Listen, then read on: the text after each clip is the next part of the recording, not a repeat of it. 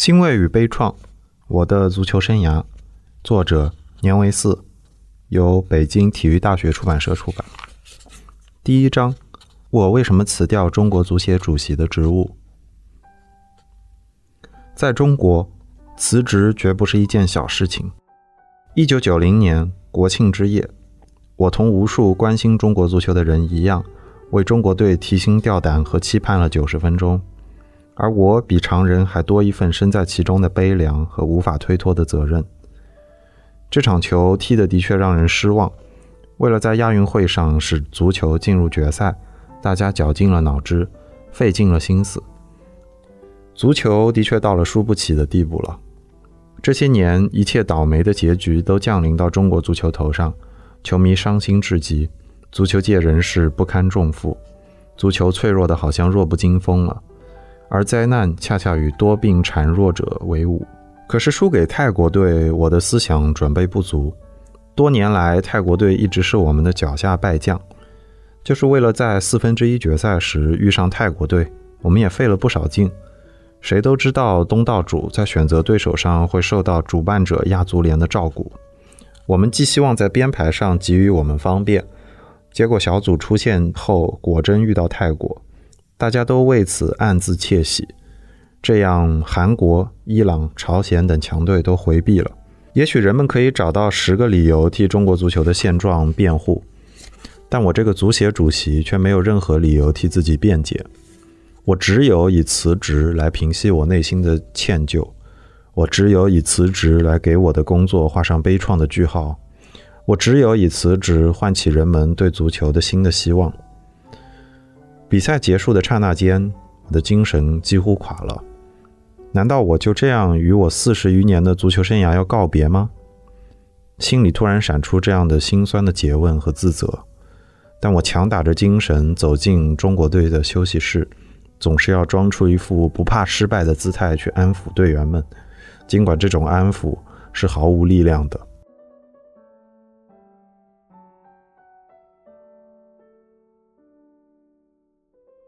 休息室里没有任何声响，这里的氛围极准确地表现着比赛的格局。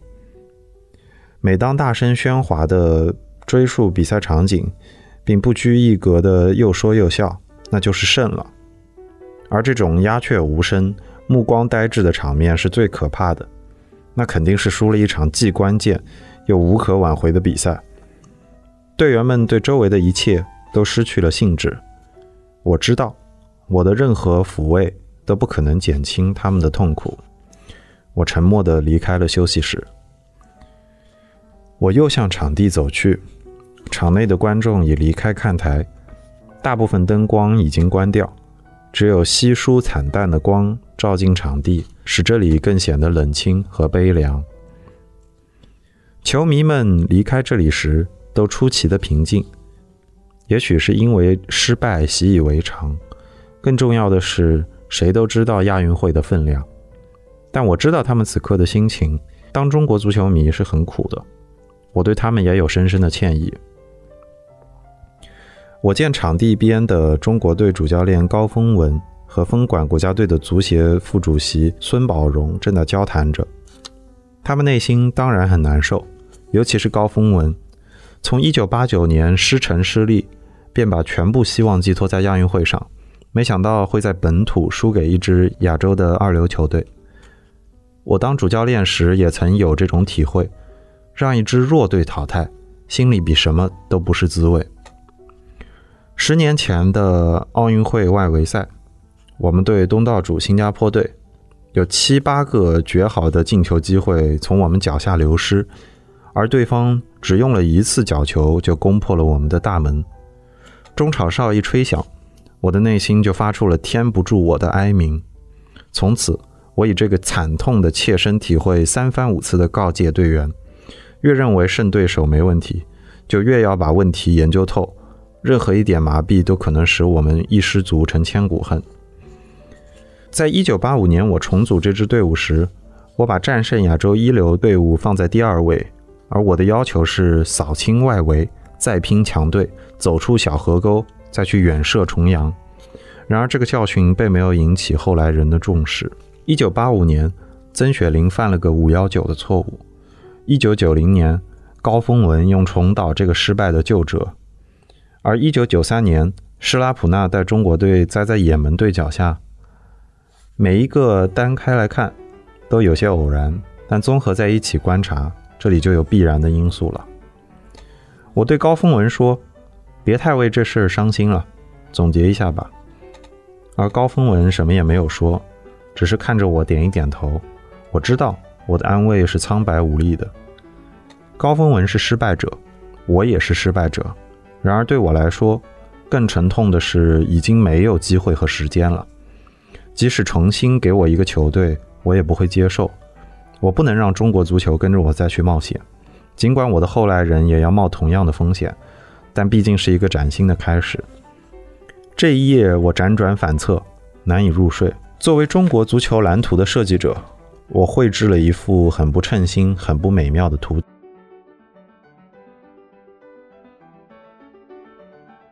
我想起了这几年大家一同走过的艰难而困苦的路。一九八六年十二月二十五日，我和足球界一些人士来到武汉新华路体育场会议室。社会上已经议论纷纷的国家队主教练人选将在这里公布。实际上，这个发布会只是履行一下手续，大量的工作早在这之前就已经进行完了。这次的主教练人选实际上是一次换代。六十年代以前，中国足球队的教练主要是解放前便叱咤在绿茵场上的运动员们，他们属于拓荒的一代。新中国刚刚建立，现代竞技足球可以说是一片空白。他们把起点很低的中国足球带进了蓬勃发展的道路上。从五十年代末到六十年代中期，是个持续进步的过渡代。陈晨达、陈富基是老一辈教练的学生。但比我们资格要老一些，而且曾是我的队友和教练。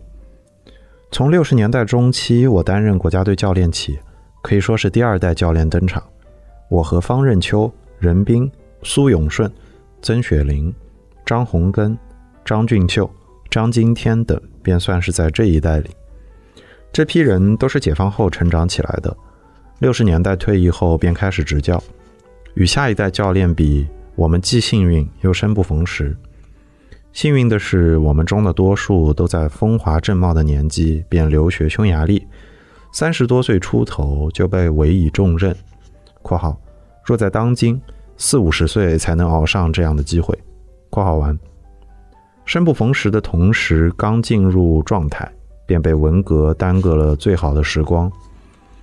到八十年代后期，我们都五十多岁了。确实有精力不济的感觉。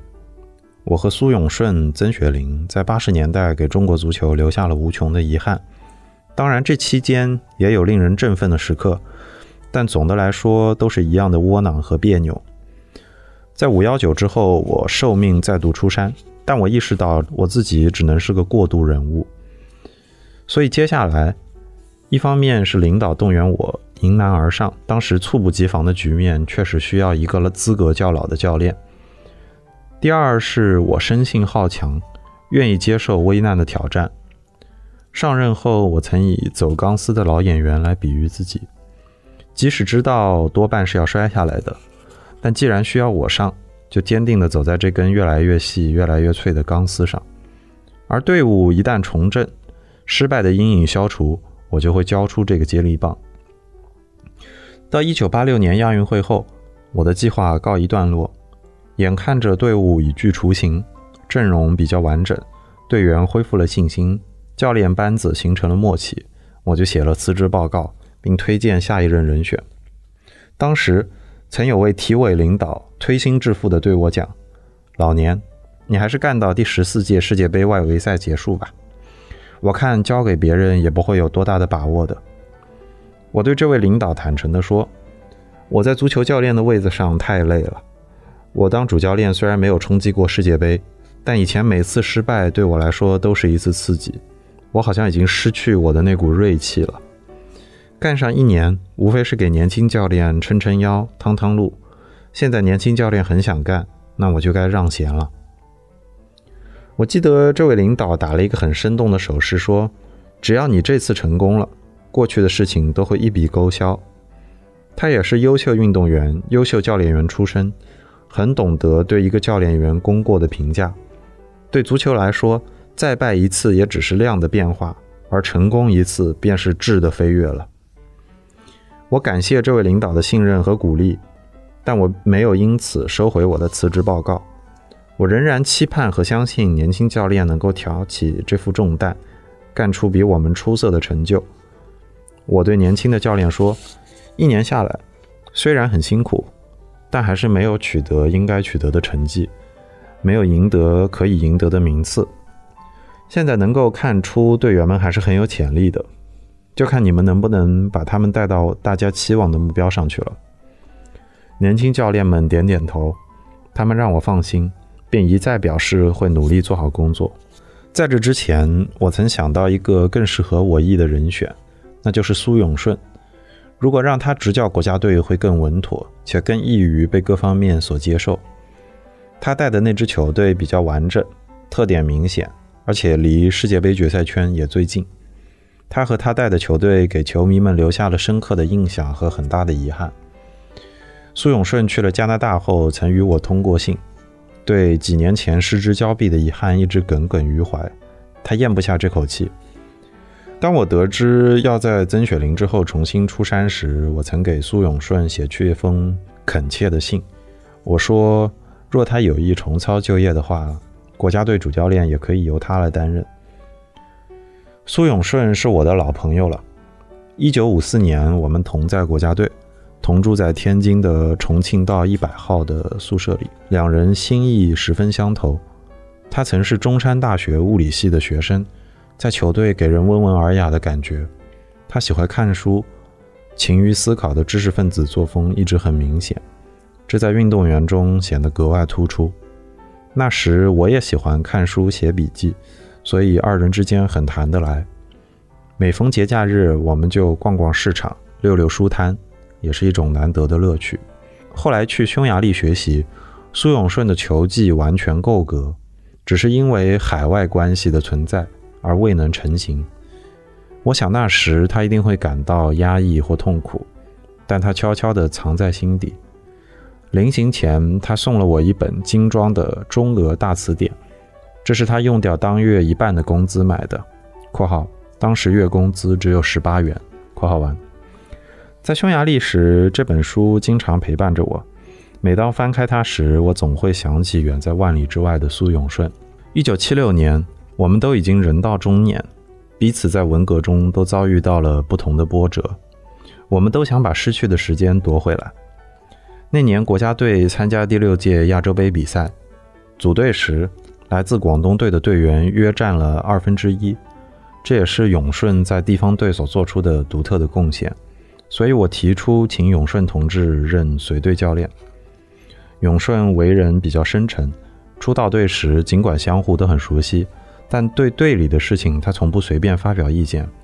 这并非是因为他没有独到的见解，而是他总想尊重同行。当然，他也绝不是对队伍不上心的人。在德黑兰对伊拉克队争第三名的比赛中，我们在一开始便占据了主动，传球跑位很有声势。只是热闹了半天都得不了分。三十分钟过去了，我坐在场边有点发急，同时觉得对阵的局面中右边力度较差，右边没有突破，乱忙乎不行，是不是换换人？我虽然是在自言自语，但其实也是说给旁边的教练们听的。边上的教练没人言声，激烈的比赛使大家都一时拿不准主意。过了几分钟，我问边上的教练们：“微秒上怎么样啊？”啊，不行不行不行！边上的一位教练回答：“那谁行啊？再考虑考虑吧。”大概又过了五六分钟，苏永顺指导过来，简短的说了他调配的想法。我听着有道理，于是按照他的意思换了人。这场球我们最终以一比零获胜，这是当时中国队在亚洲获得的最高名次。看到我们的足球也能在国外升起五星红旗，我很高兴。我感谢队员和教练。同时，我也感到苏永顺对比赛很投入，很善于动脑筋想办法解决问题。我焦急地等待着苏永顺的回音，但他一直到半年后才给我回了一封长长的信。我估计他的思想斗争是很激烈的。他在加拿大的收入虽然比国内高得多，但最能体现他自身价值的还是足球。不搞足球，他只能和普通的留学生或者移民一样；而他搞起足球，将被亿万人所期待。他也的确一直把足球放在心上。他的爱人看他有时情绪郁闷，曾劝他如果不想放弃足球，可以回国生活和工作。但他这次却没有做出回来的决定。后来我知道，他为了带着子女闯天下，不得不忍痛婉拒足球。中国人在国外立足并不是一件容易的事情，他是全家的顶梁柱，不能不考虑这个现实的问题。我一直为他感到遗憾。到了九十年代，苏永顺全家在加拿大立住了脚，可以毫无牵挂地回来了。他也有了这方面的愿望，但他毕竟离开中国足球圈太久了，加上杨教练已经来我国执教，而且成为了众望所归的期待，所以当年顺理成章的职位已经不可能再由他来执掌了。即使他真的在九十年代当了教练，也失掉了上一次的有利条件。中国足球逐渐忽略了基本功，整体水平在下滑。亚洲其他国家如日本、伊拉克、沙特等队水准却在提高。人在一生中的机会少之又少，有时为了抓住机遇，就该在另一方面做出必要的牺牲，付出某种条件。机会只能争取而不能挑选。也许年轻人丢失机会。并未感到多么可惜，可是人到老时回首过去的经历，就会深深感到机会在人生中是多么重要。苏永顺没有回来，只好由我来受命过渡。有时我想干脆让新一代教练来接班，他们可能会少一些包袱和阴影，多点魄力和勇气。然而，这新一代教练究竟是谁更称职呢？主教练继任者的人选要经足协和上级领导讨论通过。当然，我的建议也是较有分量的一票。当时从谁做我的助手开始，便引起了上下的关注，因为谁都知道，做我助手的教练一年之后就大有晋升为国家队主教练的希望。因此，要我提名助手时，我感到背上的包袱比我自己当教练还重，因为我只是干一年的过渡人物，而他却至少还要再奋斗四年，他要担负着这四年中的奥运会、世界杯和亚运会三大任务，真是任重而道远。我多么希望在冲击三大任务中，哪怕一次，也让足球扬眉吐气一下呀！一个好教练，我认为不仅要在技战术上有综合素质，还要从想、讲、写、做四个方面接受考核。他在队员面前应该是位老师，而在业务面前又应该永远是个学生。因此，教练还必须在思想作风上严以律己，要有吸引和凝聚队友的人格上的魅力。要处处给队员一个身教的作用，要队员能从你掌握的知识中学到更多的东西。我认识和了解许多位教练，他们有的是与我同队踢球的战友，有的是我任教时带过的队员，还有一些是我曾交往过的同行。在他们中间，为人处事、业务能力与工作能力上存在的差异，虽然我有我个人的一些看法，但我与之交往和工作几乎都保持着等距。我历届被亲疏和个人交往蒙住自己的眼睛。我了解有志于当国家队教练的人并不少，尤其进过国家队的人显得更有所追求。我不断征求一些同志的意见，的老领导曾善意地提醒我，选接班人时要注意年龄，别等你带完了他都到岁数了。那我就注意了年龄，但我并没有忘掉与我同辈的老教练。我曾想提方任秋。包银福等老教练挂帅，组成老带青的教练班子，但在征求意见时发现矛盾又不无干扰，所以最终又回到了年轻人身上来。经过权衡，我重点琢磨了三个人：王厚军、李应发、高峰文。他们都是我当教练时带过的队员，从私人关系上讲，既没有什么芥蒂，也没有什么超出同事之间的交往。他们虽然有些差异，但也各有千秋。而他们都有志于通过自己的努力来实现几代人的夙愿和梦想。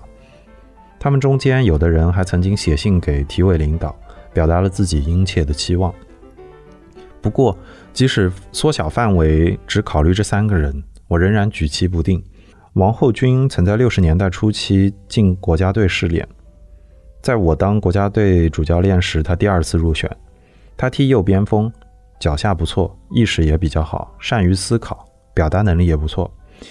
一九六五年他入队后，我对他提出边锋必须边路突破的要求，但他不同意我提出的方法，滔滔不绝地讲了一通他自己的心得体会。我听来觉得挺复杂，要争论下去话题太长，于是我说：“后军，给你一个月的时间，按自己的心得体会去做。”但每场球必须有九次突破传中，不然下个月就必须按照我的要求和方法去做。他想了想，就同意了。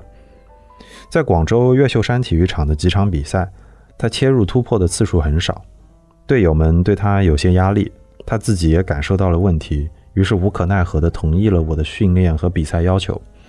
而且每次比赛若达不到我要求的指标，赛后立即就会在球场上加练。而且缺衣补食，就这样坚持补课。每次赛后，后军都要比其他队员推后洗澡和用餐一个多小时。现在回想起来，其实我的要求不尽合理，但我很喜欢后军争强好胜的性格。当教练时，也应该看到他争执背后愿意独立思考的一面。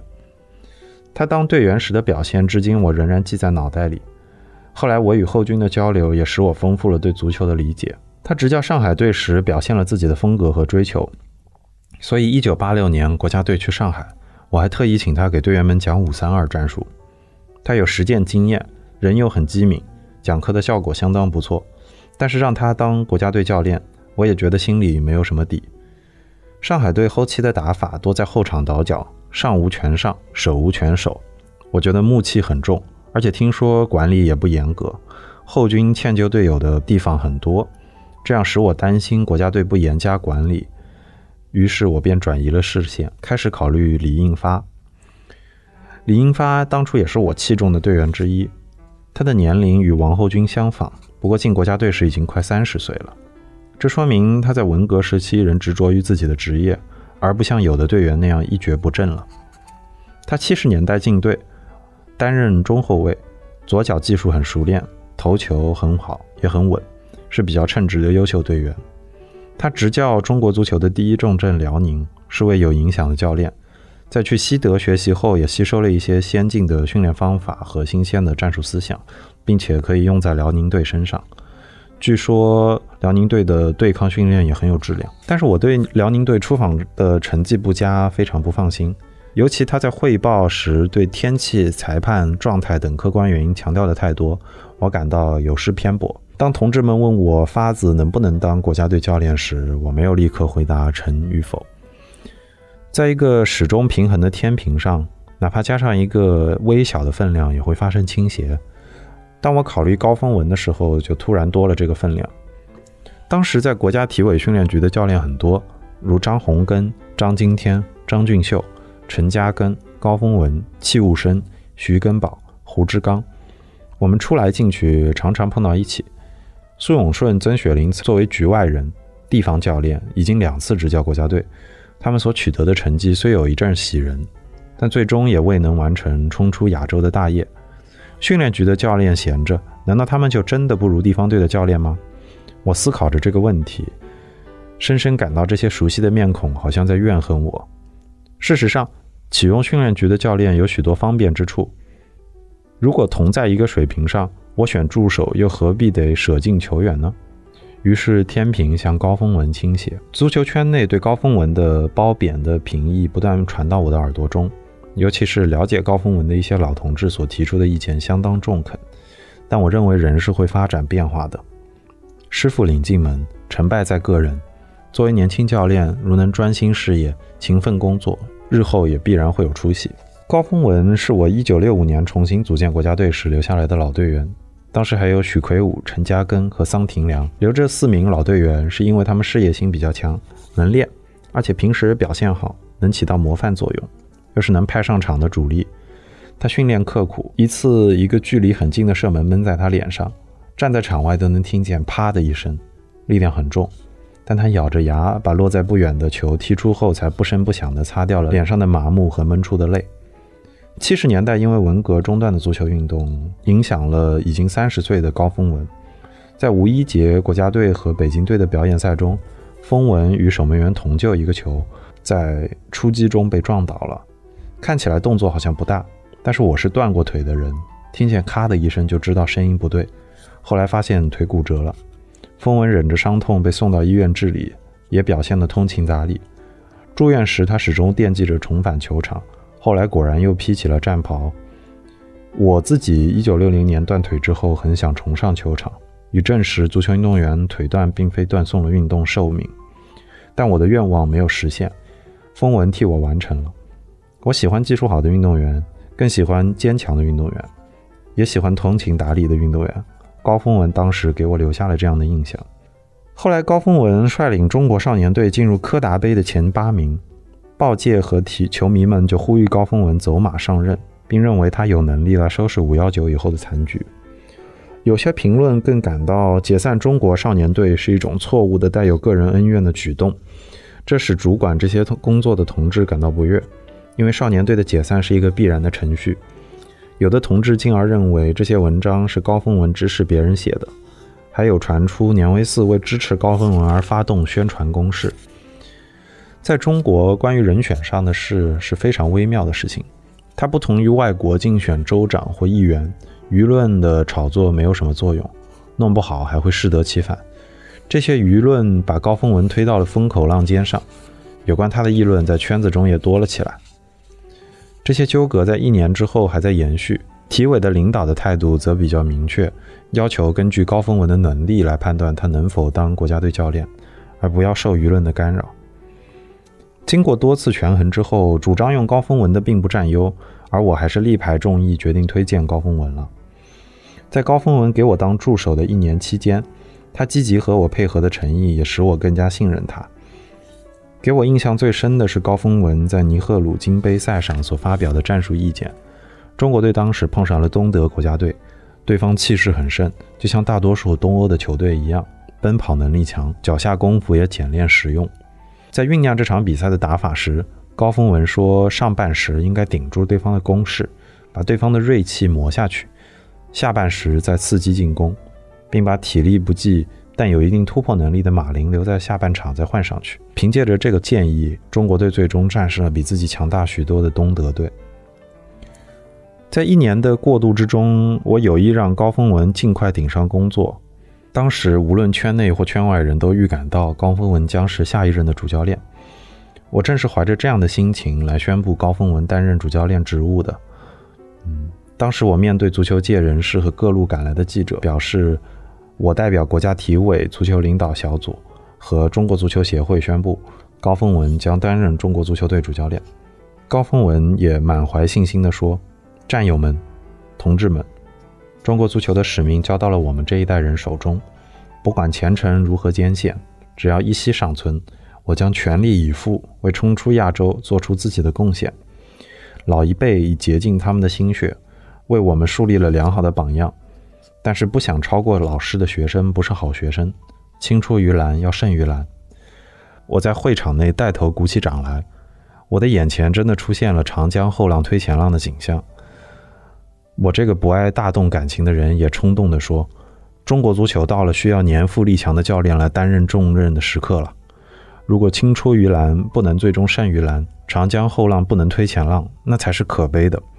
我为新的国家队教练的信心而宽慰。”而我也决心当好新国家队的啦啦队，放手干吧，年富力强的教练们。在那次会上，新上任的国家二队主教练徐根宝也做了发言，他提出要当赶超者，不当自然接替者。我认为二队有这个志向也是应该的。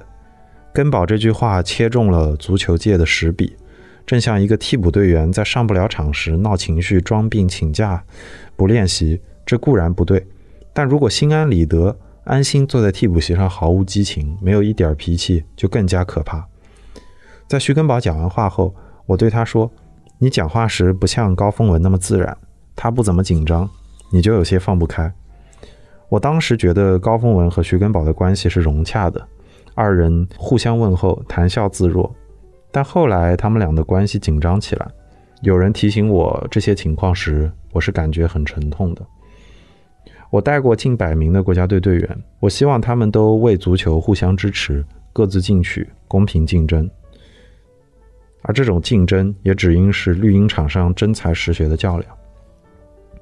足球界的人都活在失败的阴影之下，如果各自不认真审视自己的不足，而把功夫放在推卸责任上，只会让足球圈外的人感到失望。高峰文就这样在人们热烈的期望下上任了。这支球队明确实行主教练负责制，外部条件也比以前更好。曾雪林曾在五幺九后说：“调个助手去香港观摩比赛都很困难。”那这次我们就决心给高凤文的国家队创造这些条件。如果需要去国外观摩或者拉练，我们就全力促成。在抽签上也据理力争，绝不放弃任何机会。我对这支球队有着漫长足球生涯只此一搏的感情。荣国团的人生能有几次搏，已成为体育界的座右铭。而我连几次的机会都没有了。这支球队如果成功，我会面对足球事业无愧地说：“我努力了。”他假使重蹈覆辙，我也将很不体面的辞职。但这支球队的转折是一九八九年十月的狮城之战，其中两场比赛的黑色三分钟，再过多少年也使人扼腕叹息。只差一点点，就使我们受到了惨痛的惩罚。这一步没有跨越。也使我们在国家队受到了窘困的境地。师承失败之后，要求解散球队和更换主教练的呼声骤起。作为足协主席，这方面的舆论和建议时不时传到我的耳中，而我权衡再三，还是决定完整的保留这支队伍。一来，当初定的主教练任期是四年；二来，高峰文表示旗不倒，兵不散，要在亚运会上一雪耻辱。既然这支队伍没有因为失败而垮掉，那就应该再给他一次机会。后来我对这支球队慢慢出现了困惑，我感到他不像我预先估计的那样。三年多了，他的打法仍然缺少熟练的配合，队员的技术也没有明显的提高。我身为足协主席，如果管得过多，容易被误解为对主教练的干涉，尤其是苏永顺、曾雪林失败后。一股脑指责婆婆多、长官意志的舆论，弄得主管机构进退两难。事后琢磨起来，失误在于我们工作中历来不习惯于用法来约束各方。主教练的权限到底是什么？足协主席到底要负什么责任？足协有没有权利来监督主教练？足协提出意见算不算横加干涉？这些法我们都没有详细制定。一九九一年，高峰文在我这四年一文中。公开披露了我对球队的干涉，我没有做任何反驳，但我相信历史，相信时间。后来有人希望我们和解，并愿意担任中间人，我更觉得莫名其妙，因为我从来没有觉得和高峰文有什么了不得的矛盾，我至今也没有搞清楚为什么发展成后来的样子，我有没有弄明白我做什么事情超越了权限。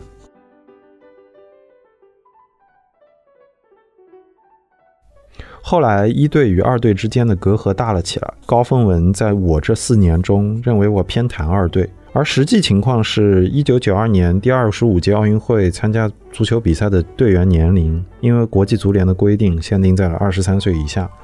我当时觉得应该早做准备，就让根宝同志带着二队尽快调整为国奥队，并且争取在三年后继续取得奥运出线和巴塞罗那突破零的目标。成立二队的时候是要补充一队的力量，而后来转为国奥队，就又一分为二，既要承担奥运任务，又要为一队补充队员。对于高峰文和徐根宝乃至一队和二队，我认为他们各有长处和短处，我要求他们之间不要小肚鸡肠，忽略了大局。对于我来说，足球压在我身上的不是一个队，而是全局。不能不做有关足球的多方面的工作。有人说我对二队非常上心，这也是事实。我经常做省队的工作，鼓励徐根宝和其他教练支持二队的时候，也要多支持一些。毕竟二队当时的处境非常困难，而徐根宝有要强的劲头。上报训练局的训练计划被局领导认为是写的最认真和用心的。既然已经受到了婆婆多的指责，足协对足球队的事情也不能不问，不能不管。我当过二十多年的教练，能够理解运动队中领导放权的必要性。因此，足球队是在运动队伍中第一批实行主教练负责制的。但与此同时，我又认为，当今足球队的工作仍然必须进行有力的监督，不然在问题成了祸害后，单单主教练是负不了责任的。随着商品经济的发展，人们明白水平不高但却颇受关注的中国足球有相当的商业价值。干这一行的人确实也应该有一些经济头脑。我也有意的在学习这方面的知识，并向内行人请教。我曾问过与足协有不少交往的可口可乐公司部门经理卢先生：“如果公司放权让你放开干，你干好干坏，公司有没有监督、检查和评比呢？”这位经理回答：“不但有，而且是很严格的。比如我们送纪念品或礼品，要严格按照公司的规定办。这幅度多少，我们的确可以掌握，但绝对不允许送钱。”而且礼品、纪念品所花的钱，不论多少，都需要发票入账。从中我感受到，商品经济越发达，规章制度就越严格，某个环节或个人的随意性就会受到一定的限制。后来我得知卢先生被提升了，这是因为他赶上了机遇，加上才华不俗，而且很懂得遵守公司的规矩。我相信足球界在经济活动中不像大公司那样责权分明。我们有些同志的做法放在公司那里，简直是不可思议的。过去不愉快的事情似乎不是什么大事，年维四承担多大的责任不需要过多的计较，但关键是国家队能够出现。让我们把目光紧紧地盯在多灾多难的中国足球身上吧。他给那么多人带来那么多痛苦，他已经成为失败的象征，他带来的麻烦已远远超出足球界。多少像我们一样的足球界人士，从小伙子熬成老头子，身上的大山始终重重地压着。亚运会足球赛的重创，使我把辞职的事情提到了日程上来。如果我能年轻十岁，或者我能在两年里逆转中国足球的困境，我绝不会这么泄气地提出辞职。或者，如果我能在两年里扭转中国足球的困境，那将是我一生中多么有意义的事啊！但痛心的是，我已经五十八岁了。我相信中国足球会有实现夙愿的一天，但这不可能发生在我的任期之内。那与其这样硬挺着，不如及时退位。